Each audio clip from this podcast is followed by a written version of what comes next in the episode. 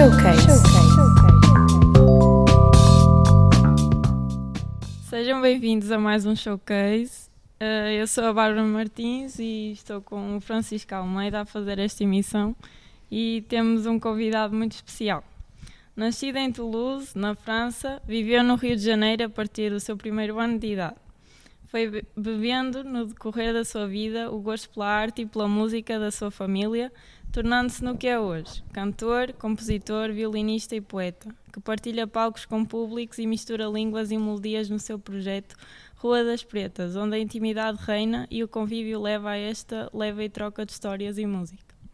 O seu primeiro grande concerto em Lisboa foi a, abrir para o Ben Harper há 15 anos atrás e 15 anos antes desses começava a pisar os primeiros palcos em Brasília e no Rio de Janeiro.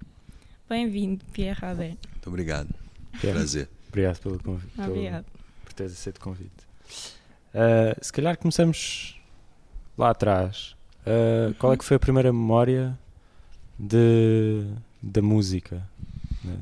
É, minha família é uma família muito muito ligada ao teatro. É, minha mãe foi diretora teatral, minha minha tia, madrinha, uma grande atriz do, do teatro infantil brasileiro. Hoje ainda aos 85 anos, quer dizer, acabou de se reformar, mas era atriz do Cirque du Soleil, do, do, do, uhum. do dos Beatles, do, Love, né, o espetáculo. Então, quando eu era criança e estava de férias ou em finais de semana, eu ficava sempre com essa trupe de, de artistas do, do teatro infantil brasileiro, uh, ainda nos anos 70, né? que se chamava Vento Forte e depois Grupo Ombu. A música feita por esse grupo era absolutamente genial, por dois grandes compositores, é, saudoso Kaique Boticai e Beto Coimbra. Então, esse foi o meu primeiro contato com a música.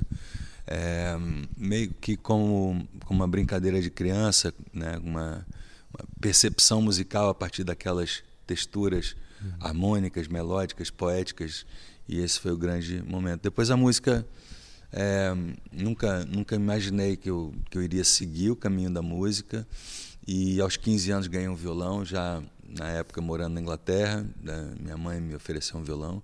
Esse violão ficou dormindo uns três anos até eu ter vontade de, de tocar o violão. E, e, aos 18 anos, então, eu decidi né, que, que aquela era a forma de comunicação na arte que eu queria seguir a partir de uma, de uma audição de uma, de uma música de uma banda é, de rock de Brasília chamada Paralama de Sucesso. Eu vi aquela música no, no rádio do carro e, e percebi naquele momento que a minha forma de comunicação na arte seria a música. Poderia ter sido qualquer uma outra, porque eu estava sempre exposto a artistas plásticos, artistas cênicos, é, fotógrafos, né, cineastas. É, tanto Brasília quanto Rio de Janeiro era muito rico. Minha mãe também era arte educadora, foi secretária de cultura, ou seja, sempre tive esse, esse contato. Por acaso foi a música. e, e, então esse contacto com, com, com as diversas artes, artes plásticas e, e artes visuais, performativas, música, um, levaram a, a, que estes encontros de Rua das Pretas, se, de certa forma, estes encontros sempre tiveram presentes uh, ao longo do, da vida, não é? Sim, Sim. Eu, eu, acho assim, começou com o teatro, né? O teatro normalmente é um grupo, né? Uma companhia, uhum. assim como uma companhia de dança, né? As pessoas convivem, né? Para fora do, do, da cena, do, do palco. Sim. A minha casa também, fora, fora de Brasília, a gente tinha uma casa no meio do, do, do mato, numa pequena aldeia chamada Olhos d'Água. E tinha uma tradição é, de uma festa religiosa popular que que é o pouso de folia do, dos Cavaleiros do Divino Espírito Santo, que no mês de junho, é, nas festas de Santo Antônio, e esses cavaleiros vão vão viajando a cavalo, né, obviamente, de aldeia em aldeia. E uma casa dessa aldeia recebe esses cavaleiros e eles, eles vão com violas, com, com bandeiras, com estandartes e, e cantam né, e, e a catira e dançam. Então a comunidade toda se mobiliza em mutirão para receber os cavaleiros do Divino Espírito Santo e em Olhos d'Água a casa que recebia os cavaleiros do Divino Espírito Santo era a minha casa. Então, daí a, essa essa vontade de fazer alguma coisa que tivesse essa ligação à, à comunidade, ao, ao, trabalho conjunto, ao mutirão, não apenas, né, uhum. chegar no palco tocar. E eu acho que a Rua das Pretas veio muito disso. E também eu morava no Rio de Janeiro, no, numa rua chamada Nascimento Silva, que era praticamente na frente. Eu morava no 130 e, e a casa do Tom Jobim era no 107. 107. Né? E então, em 2005, eu resolvi começar a fazer uns saraus na minha casa para lembrar os saraus que o Tom fazia ali na uhum, rua uhum. e também a Nara Leão, no apartamento do, do pai da Nara Leão na, na Atlântica e toda, toda aquela, aquela malta da Bossa Nova. E esses saraus ficaram frequentes assim, com artistas da minha geração e artistas de fora que vinham. Né? E, e a partir desses saraus é que veio a ideia de é, Vim para Portugal para filmar o meu primeiro documentário musical, MPB, música portuguesa brasileira, uhum. que foi inicialmente concebido para ser um longa e foi lançado no festival no Douro Film Harvest e depois adaptado então a Festival do Rio de cinema uhum. e depois adaptado para o canal Brasil em, em 12 episódios de 15 minutos e para a RTP em quatro episódios de, de 40 minutos. E quando eu vim para Lisboa, então, eu tive acesso a essa outra comunidade é, que cantava em português, que não éramos nós brasileiros, né? cabo-verdianos, portugueses, guineenses, angolanos, e achei aquilo tão rico que eu resolvi, então, é, continuar e filmar mais, e viver em Lisboa e conhecer mais isso e ficou sempre à vontade de fazer alguma coisa que fosse fora do formato da minha carreira solo, de chegar num teatro com um guião pré-definido, com músicos que eu já sabia quem iam ser, com uhum. ensaios, uhum. né? Sim. E surgiu de forma muito orgânica, né? Acho que mais da vontade de eu voltar lá para trás é, e reencontrar o motivo que me fez começar na música do que propriamente é, seguir nesse formato mais tradicional da, dos concertos. Uhum. Uh, notou alguma diferença entre os saraus que fazia no Rio de Janeiro e os de Lisboa? Quando eu vim, vim para Lisboa, naquela altura, né, em, em 2011, 2010, 2011, é, não era muito comum. Né? Eu sei que que tinha sido há muito tempo atrás também, né? na época da Malha, principalmente, né? Exato. 67, Rua de São Bento, os saraus que ela fazia, que até Vinícius de Moraes participou, uhum. escreveu para ela Saudade do Brasil em Portugal, né? E mas naquela altura eu sentia que até as, os músicos da, das mesmo, dos mesmos nichos, das, das comunidades, né, seja do fado, do jazz ou da música popular portuguesa, se encontravam um pouco. Então era meio que um susto, né? Você convidar alguém para para ir para dentro de casa, as pessoas meio que achavam, uau, mas o que, que vai acontecer, né? E era uma coisa muito normal no Rio de Janeiro. Acho que a diferença principal era essa, mas nada nada que não unificasse a partir da, da, da segunda garrafa de vinho aberta. Né? então, esta vinda para Lisboa, uh, um, Lisboa já, já desde há muito tempo uh, é o entreposto uh, de todas as, as culturas lusófonas. Uh, e foi um. Porque Lisboa foi. É, eu percebi naquela altura, né, que primeiro eu achava de uma de uma ignorância tremenda minha e dos meus colegas todos, né? A gente conhecia muito pouco, né, da música da música portuguesa e da música lusófona, né? A gente sabia que a Cesária Évora existia né, em Cabo Verde, que a Malha, Carlos do Carmo e o Pop Vira do Roberto Leal. e não muito mais do que isso, né? Tô falando a grosso modo, né? Uhum, Obviamente uhum. que é, algumas, alguns artistas sabiam, mas o, o, o, povo não sabia, né? As pessoas não sabiam. E eu achei que aquilo era, era de uma prepotência absurda, né? A gente achar que a música brasileira era a música de, língua portuguesa, né? Mesmo sabendo que o Brasil, que a música brasileira e o Brasil eram e são ainda até hoje o grande uhum. é, o grande amplificador da música cantada em português, né? Então, aos poucos eu fui começando que eu fui começando a perceber que Lisboa começou a brigar não só o que já tinha na música portuguesa, né? Dos fados, do cante, da música popular portuguesa, mas também a música né, de, de outros países, né, de outras português em outras latitudes, né, Cabo Verde, uhum. Guiné-Bissau, Angola, e aos poucos brasileiros da música contemporânea também escolheram Lisboa né, para viver. E essas influências todas começaram a se fundir. E foi, foi isso que me, me, me, me deixou mais. É, com mais vontade, assim, mais interessado em permanecer em Lisboa para perceber como é que ia se dar essa mistura, né, a ponto uhum. de que ela fosse absolutamente orgânica, né, se você colocasse tudo dentro de uma panela. E hoje eu tenho a certeza que Lisboa tornou-se a capital da música de língua portuguesa. Fados, mornas fundanais, cirandas, sambas, bossas, shots, tudo no mesmo caldeirão. A gente vai com a mesma regularidade para as rodas de samba do, do uhum. Sodré, do, do, Vivo Samba, ou para o Tejo Bar, onde a gente escuta um pouco de tudo, uhum. né? Uhum. ou no, no, no Palacete da Rua das Pretas, quando a gente fez esses anos todos, e, e aos fados, né? ou seja, uhum. e, e, até as fadistas descobrindo Cartola, né? e, e, e o Kant chegando de uma forma é, se tornando mais urbano, né? saindo do Alentejo. Uhum. E acho que isso que me interessa mais. E continua me interessando, e é por isso que eu ainda estou aqui. Sim. É quase como se cada sala de estar, uh, cada sítio se tornasse uma sala de estar. É, mais ou menos, mais ou menos isso. Eu acho que Lisboa trouxe, trouxe isso. E é uma maravilha, né? Porque eu acho que um novo sotaque está sendo, está uhum. nascendo. Sim. Talvez a gente só tenha percepção desse sotaque daqui a 10 anos, quando a gente olhar para trás.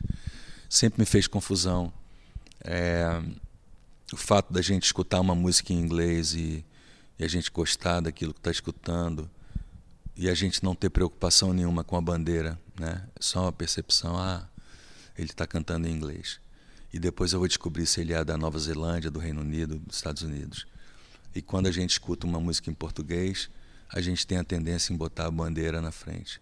Ah, Sim. ele é português, é, é, ah, é, é, do Brasil, é de Angola, é de Cabo Verde, uhum, uhum. é de Moçambique. Né?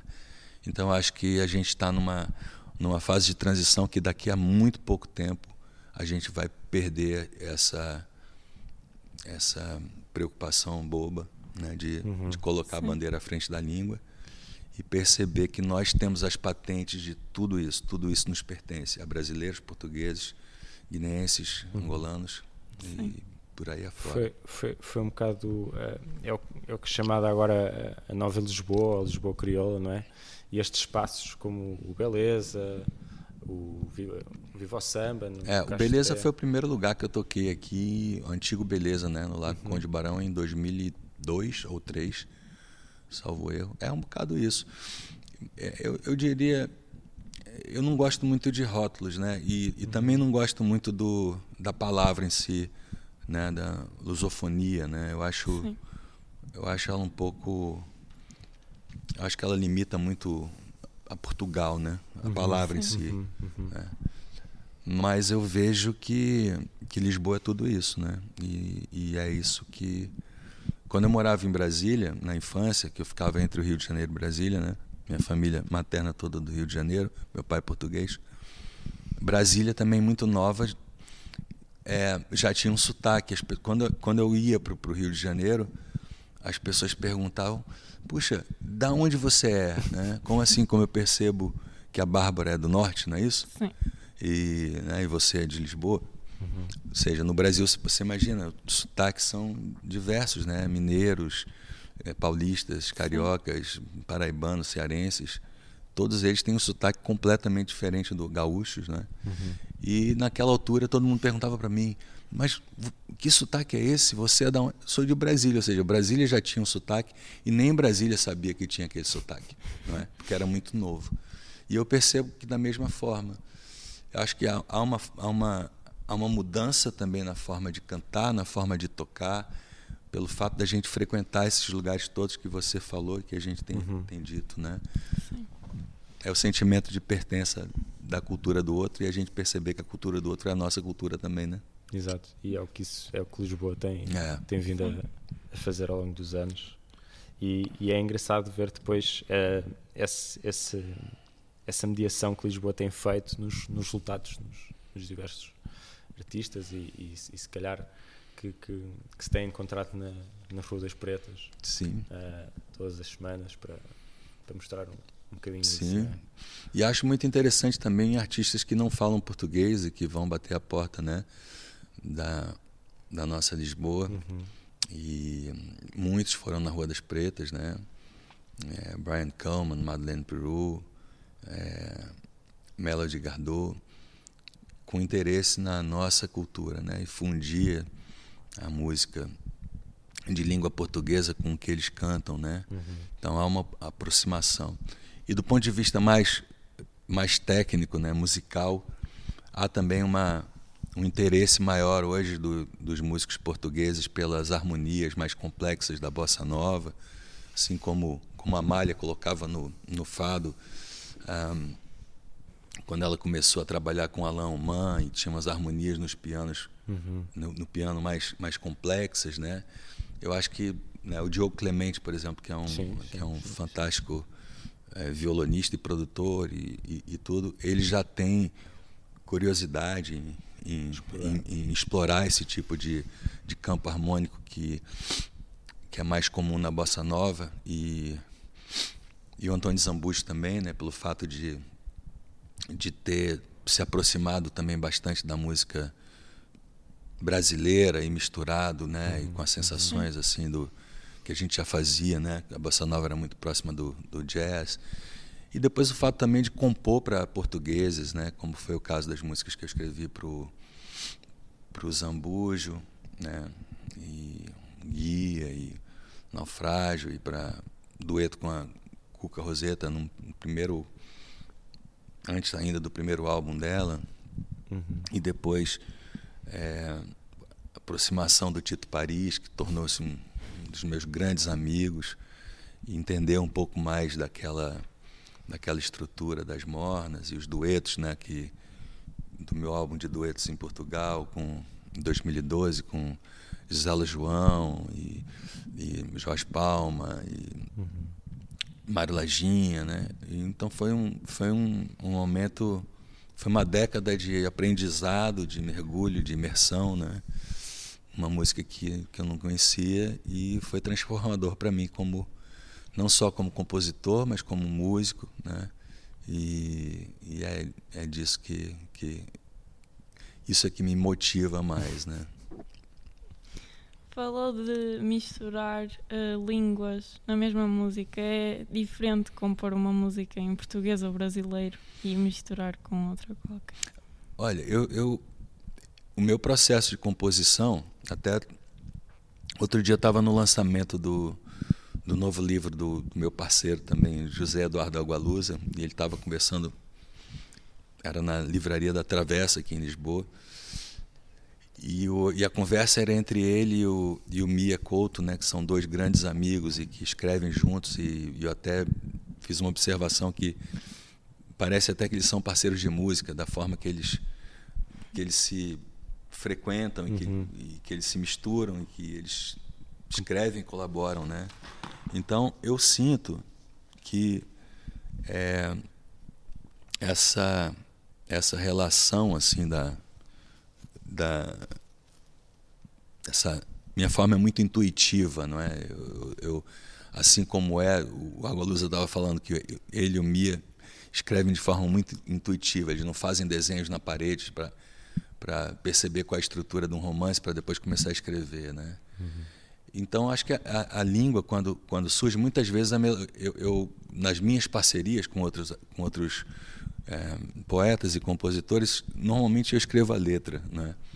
Mas eu também componho muita melodia. E, e eu acho que a melodia, quando nasce, ela não tem língua. Ela é um som, não é? Sim. E, e acho que também as pessoas, quando têm contato com uma língua que ainda não conhecem, elas têm contato com o som, né? Tem, então, tem, respondendo a tua pergunta, tem uma, tem uma, uma situação muito bonita. Salvador Sobral teve lá em casa, na Rua das Pretas, a gente foi filmar um desses documentários, antes ainda dele lançar o disco dele, eu fiquei maravilhado assim com, com a musicalidade, com o canto dele.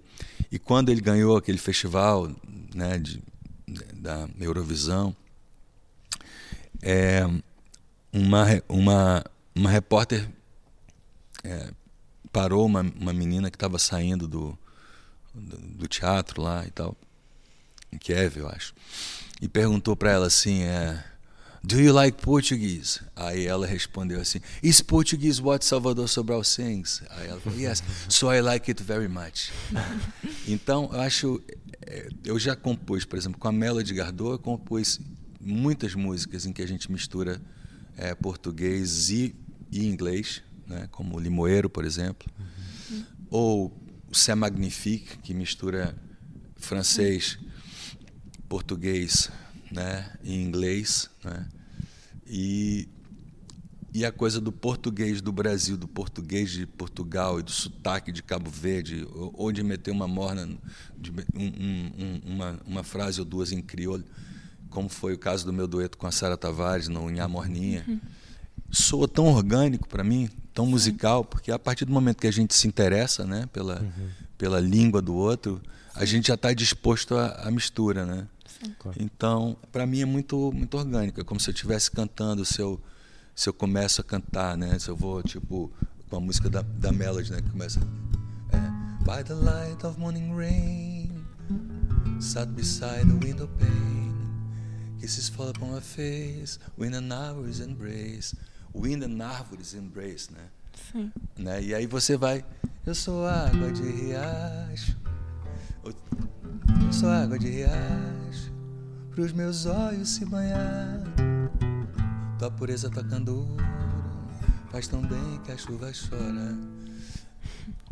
Pessoa natural, né? Sim. É, e eu acho que é essa a situação.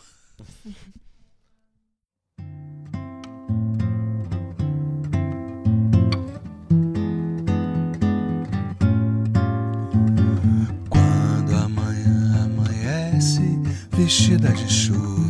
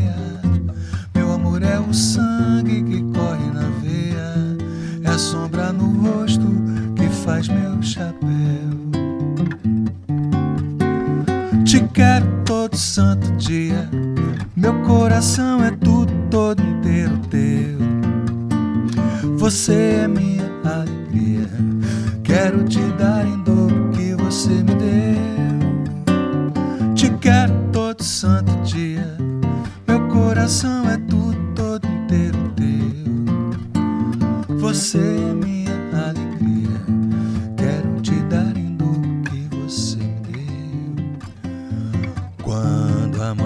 amanhece vestida de chuva.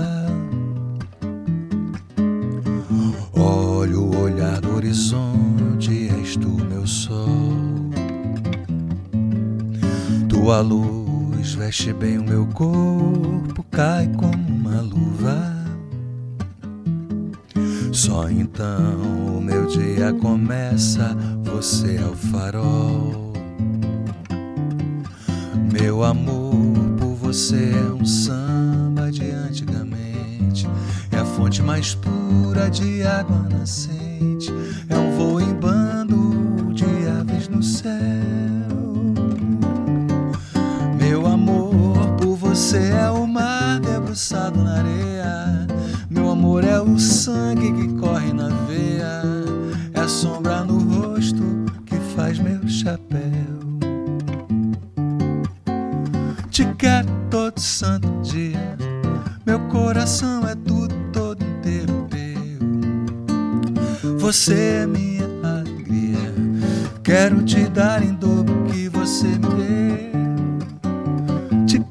todo santo dia.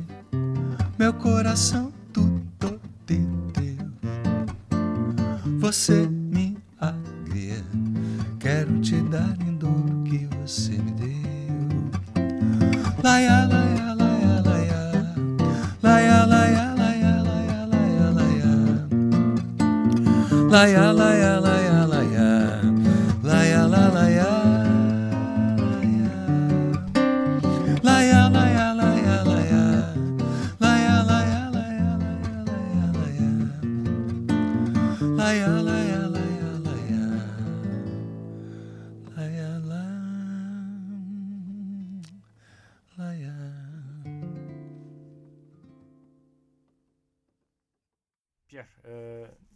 vamos ter amanhã um concerto no, no Coliseu de Lisboa, ahm, da, da Rua das Pretas. Eh, o, que é que, o que é que podemos contar?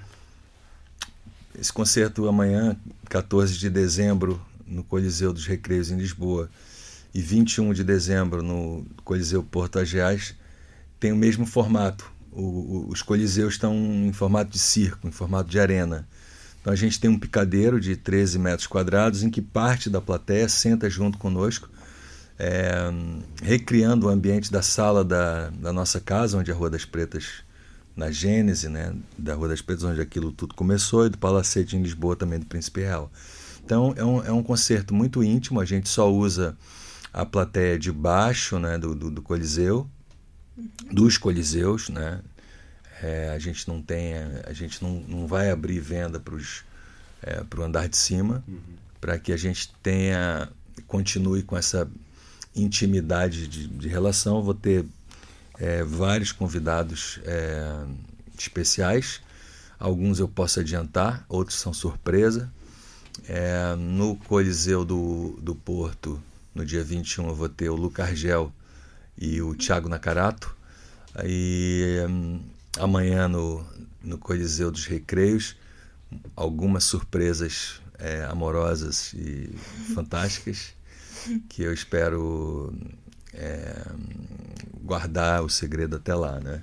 Mas basicamente é aquele aquele ambiente de partilha onde parte do público também bebe vinho com, com a gente. A ideia é que eu sempre brinco, né? Digo que a Rua das Pretas não é um show, a Rua das Pretas é uma festa. A Rua das Pretas não é uma festa, a Rua das Pretas é um show. Enfim, é, é esse tá nesse limiar, né? O que, que é o, o que, que é o, um espetáculo que, que tem um guião espiritual, mas que a gente passeia também pela pelas canções não só compostas por nós, mas assim as, as canções que fazem parte da do inconsciente coletivo do, do cancioneiro lusófono, né? E essas, essas histórias que são contadas ao longo do, do espetáculo.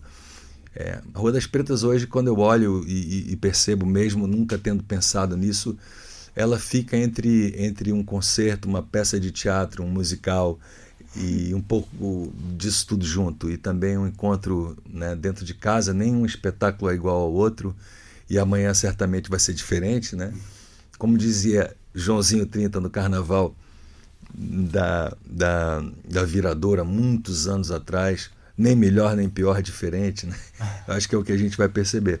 E é um, é um, é um. O público faz. Rua das Pretas, hoje, se eu tivesse que definir, é. Artista mais público é igual a Rua das Pretas. Né? O público faz parte do espetáculo. Mas dentro dessa equação também entra o vinho. o vinho, é, o vinho, né? na verdade, a gente só faz isso para poder beber vinho, né? é um a, a, música é só um pretexto. uh, então, mas, uh, Bárbara, uh, acho que tinhas aí uma pergunta Sim, também sobre, sobre os vinhos. o espaço. O espaço. Sim. Uh, mas, mas posso fazer é o que é. Uh, a Rua dos Pretas também tem um lado bastante visual uh, para, quem, para quem viu a série da, da, da RTP, não é? E, e, os documentários, que são. E, e, e, é algo que chama, que chama bastante a atenção, que são as bandeiras. Exato. de onde é que surgiram? Pois é, as bandeiras. Tem um grande amigo e um dos maiores pintores brasileiros contemporâneos, um colorista, chamado Gonçalo Ivo, que também nasceu numa família de artistas, filho do lendário Ledo Ivo, imortal da Academia Brasileira de Letras. Uh, Gonçalo Ivo, é, conversando com o Gonçalo, que é muito meu amigo e, e padrinho do, do, meu, do meu filho, o Gonçalo, falei para ele, eu queria, eu queria bandeiras, me lembra muito, né, esses comentei com vocês, o, o pouso de folia do Divino Espírito uhum. Santo, como é que a gente conseguiria achar uma identidade visual que tivesse essa relação com os Cavaleiros do Divino. E o Gonçalo então começou a desenhar bandeiras para a Rua das Pretas, bandeiras que é, quadradas, né, em formatos de 2 por 2 que a gente pudesse confeccionar. E a inspiração dele, dele foi exatamente as caravelas, as velas né? Todas as bandeiras da Rua das Pretas, se você for ver, ela tem, ela tem uma, ela, ela é uma, uma junção de pequenas velas, né? E ele começou a, a, desenhar isso e a gente, a, as meninas que trabalham na, na, nossa na produção da Rua das Pretas começaram a confeccionar num, num alfaiate, num, num costureiro paquistanês ali no, na, na Praça do Rocio. E a gente foi ao longo dos anos é, substituindo essas, essas bandeiras e, e, colocando novas bandeiras a partir da criação do, do Gonçalo Ivo. Algumas dessas bandeiras vieram inclusive de, de, aquarelas que ele, que ele tinha feito já pensando. Né? Ele fez uma aquarela que é o Fado dos Barcos, que é o meu dueto com a, com a Cuca Roseta lá atrás, né? e que ela já tem, já lembra um pouco essas bandeiras. Né? E hoje realmente a gente, até para gente, quando a gente olha, a gente já localiza a Rua das Pretas com essa identidade visual, né? Na série foi um bocado isso, né? Ou seja, na ausência do público, as bandeiras também supriram é, essa essa solidão, né? Induzida que a gente passou em tempos de, de pandemia e teatros fechados, né? E depois a essa a concepção da fotografia levou muito em, em, da fotografia do, da série, né, com coprodução da, da Bro Filmes e uhum. realização minha, é, levou em consideração essas bandeiras. Né? E para além disso, foram. A série foi lançada em, em, em tempo de pandemia e achei uma coisa bastante bonita que foram os copos a substituir o público. o público, né? Pois é, isso foi uma ideia de uma, de uma grande artista, diretora de arte de, do, do cinema é, brasileiro, Mônica Martins, nossa parceira, que também vai estar tá fazendo, vai estar tá assinando o cenário do, dessa série dos Coliseus, que também vamos ter, além desses dois, mais dez espetáculos entre Porto e Lisboa, um por semana, começando no meio de janeiro, né? E a Mônica tá, está eu perguntei para ela, ela, ela assina essa essa cenografia desses coliseus todos. E na altura eu falei, puxa, como é que eu vou simbolizar o público? Ela, poxa, copos coloridos, né? E, e aí a gente foi atrás dessas tinturas que a gente pudesse colorir os copos e, e a gente realmente cantou para esse público simbolizado por esses copos coloridos e foi foi muito tocante às vezes duro né uhum. mas hum, sobretudo muito bonito sim é sempre bom ver um, um lado bonito num, num panorama difícil sim. É? Um, quais são as suas maiores inspirações assim no mundo da música ou sei lá no resto Olha, no, no mundo da música, eu, eu, eu acho que é a primeira de todas é, é João Gilberto. Né? Uhum. João Gilberto, para nós brasileiros, é mais importante do que a invenção da pólvora. E, e eu tive a, a oportunidade de encontrá-lo uma única vez. Eu era muito amigo da Bebel Gilberto nos anos 90, assim, meus vinte e poucos anos. E certa noite, três horas da manhã, Bebel queria comprar cigarros, a gente foi de moto, na minha moto, ela parou numa bomba de gasolina e foi comprar os cigarros e eu João Gilberto nunca saía de casa. E eu olho para um táxi no, Rio de Janeiro, os táxis são amarelos, não né? um fusquinha amarelo. E lá estava João Gilberto dentro do táxi. E Bebel veio e falou: Vem conhecer meu pai. À medida que eu fui chegando com ela perto do táxi, ele foi fechando a janela do táxi. Ficou só um pouquinho assim na janela aberta. Aí, Bebel, esse aqui é meu amigo, Pierre Dene, meu pai. Pierre, esse é o João, meu pai. E João olhou para mim e falou assim: Oi, PR, falou pro taxista, vamos embora. então, quer dizer, foi a primeira vez que eu encontrei com Deus ali, né? E acho que João Gilberto é, é, a grande base, mas eu tive muita influência da música nordestina, minha mãe também produziu os, os shows da Elba Ramalho, né, do, é, conhecia, frequentava minha casa também Zé Ramalho, e, e as feiras de, de cordel é, na Paraíba, e também é, depois o, o príncipe do samba, Paulinho da Viola, com aquela né, malemolência, com aquela elegância dele de cantar. Eu acho que essas são as grandes. Do ponto de vista da composição, é, Caetano Veloso, né? Caetano que eu uhum. também tive alegria, sorte de, de conviver, né? De, minha mãe era muito amiga de Rodrigo, de irmão de Caetano fui a Santa Maria quando eu tinha 5 anos de idade. Depois, na adolescência, acabei ficando também um, um, um tempo na, na casa do, da Dedé, da mulher do Caetano, a gente tinha um convívio diário. Até hoje a gente é amigo, né? E quando ele vem a Lisboa, a gente se encontra e já fizemos uma Rua das Pretas também só para ele pra, e para os meninos, né? Então Caetano para mim é a minha relação com composição, ela, ela, é muito ligada a Caetano, né? Essa forma muito intuitiva de compor e das, das melodias. Eu tenho, eu tenho a sensação de, de que a composição ela, ela primeiro se dá no campo é, é, subconsciente, né? Porque é como se fosse uma aparição, né? A maioria das canções que eu que eu escrevo e que escrevi ao longo da minha vida, foram muitas, mais de 300 gravadas, é que elas saem em cinco minutos, né? Então, se elas nascem em cinco minutos, em algum lugar elas já estavam, né? Então, acho que Caetano. Então, eu diria que João Gilberto e Caetano, né? E, e por fim, para alinhavar, né? Para dar aquele reboco da casa, né? Para tudo fica, o acabamento, né? Uhum. Aí é Tom Jobim, né? Muito bem. Um, mas então agora voltávamos às Rudas Pretas, e porque as Rudas Pretas não é só o Pierre, um, temos outros membros que são igualmente fantásticos, músicos e, e compositores e autores, não é? Um, quem são eles, Pierre? Eu, eu, digo que eu sou só o síndico do prédio, né?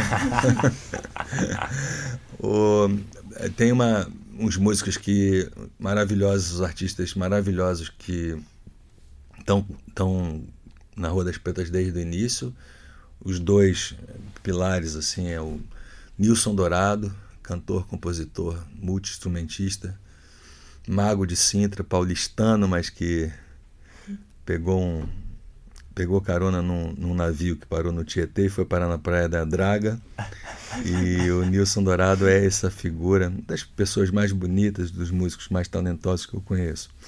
O outro é o Walter Areia, pernambucano, danado, maestro, toca contrabaixo, aquele contrabaixo único dele de três cordas, uma pessoa muito bonita também. E esses dois são, assim, junto comigo ali, a, o, o meio de campo né, da, da Rua das Pretas. Depois a gente tem a Carla da Silva, essa cantora carioca do samba de Madureira, que hoje vive no Porto. É, a Nani Medeiros, que é essa gaúcha maravilhosa que canta fados e sambas naquela voz única que ela tem. O a Joana Mendoeira, uma das fadistas que eu mais gosto, e muito, muito aberta né, aqueles sotaques que a gente estava falando há pouco. E também o, a gente tem. Acho que eu falei de todo mundo. Ah, o, o, o Pita, não, o João Pita, que é o sete cordas, é violão de sete cordas, que exímio músico e parceiro de música e de vida da Nani Medeiros. E depois a gente tem os agregados, né? Alguns artistas que vão lá quase sempre, que são os amigos que também frequentam muito a minha casa, né? Que é o Tito Paris, né? E, e depois tem essas participações especiais que entram, que saem, que batem a porta, né? Ao longo desses anos foram muitas, mas eu, eu, eu diria que, que a base são esses, né? E depois tanta gente já passou por lá que eu não, né? Cristina Branco, uhum. é, é, as fadistas da, da, nova geração, Terezinha Landeiro, é, Tânia Oleiro, Diana Vilarinho, Matilde Cid, Matilde Antunes, é, é, Marco Oliveira, é, Marco Rodrigues, muita gente, né? Muita gente aí da, da música. É, Pedro Luiz, do, do, Rio de Janeiro, Pedro Miranda, Diogo Nogueira, Bamba do Samba, né? Muita gente. Muita gente mesmo. Um, e então, mas uh, se calhar agora passávamos. Nós, nós temos uma rubrica, Pierre, Sim. que é o Isto ou Aquilo, okay. que são tem que escolher entre ou isto, isto ou aquilo. Uh, perguntas rápidas. Se calhar vamos a isso? Vamos. Eu, eu gosto muito do, do, do, do, do mote do Isto Aquilo, porque isso. O Isto Aquilo é, é, é Cecília Meirelles, né? É uma peça, inclusive, de teatro encenada pela. Pelo grupo Ombu da, da minha tia Silvia Dernio, né? Então, tem até uma musiquinha, eu estou aquilo, eu estou aquilo, eu fico decidindo o tempo inteiro. Bora? Vamos a isso, Vamos pá. a isso, pá. isso é que é preciso. Quem é que começa? Podes começar, bora. Ok. Então, Rio ou Lisboa?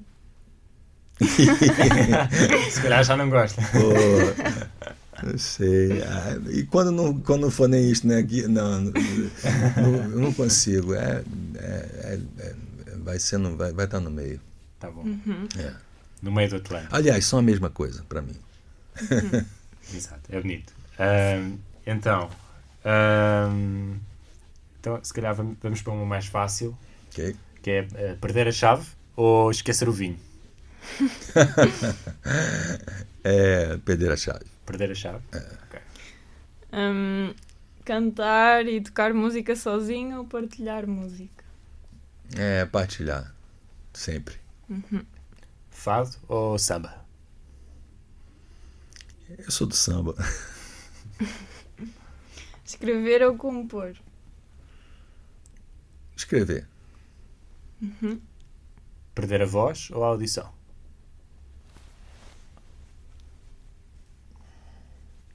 A voz. Vinho branco ou tinto? Tinto. E acho que podemos fechar assim Sim. a nossa conversa. Pierre, muito obrigado. Obrigado. Uh, deixamos assim o, o apelo para irem amanhã, se ainda houver bilhetes, Isso.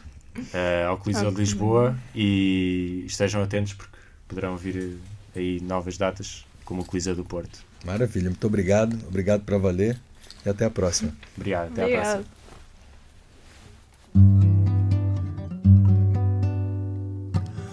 Numa casa portuguesa fica bem vinho sobre a mesa. E se a porta humildemente bate alguém, senta-se à mesa com a gente. Fica bem essa franqueza, fica bem. Que o povo nunca desmente. Dungo, dungo. A alegria da pobreza está nesta grande riqueza de dar e ficar contente. Quatro paredes caiadas, um cheirinho a alecrim cacho d'uvas doiradas, duas rosas num jardim, um São José de azulejos, mais o sol da primavera. Uma promessa de beijos, dois braços à minha espera. É uma casa portuguesa, com certeza. É com certeza uma casa portuguesa. É uma casa portuguesa, com certeza. É com certeza uma casa portuguesa. É uma casa portuguesa, com certeza. É com certeza uma casa portuguesa.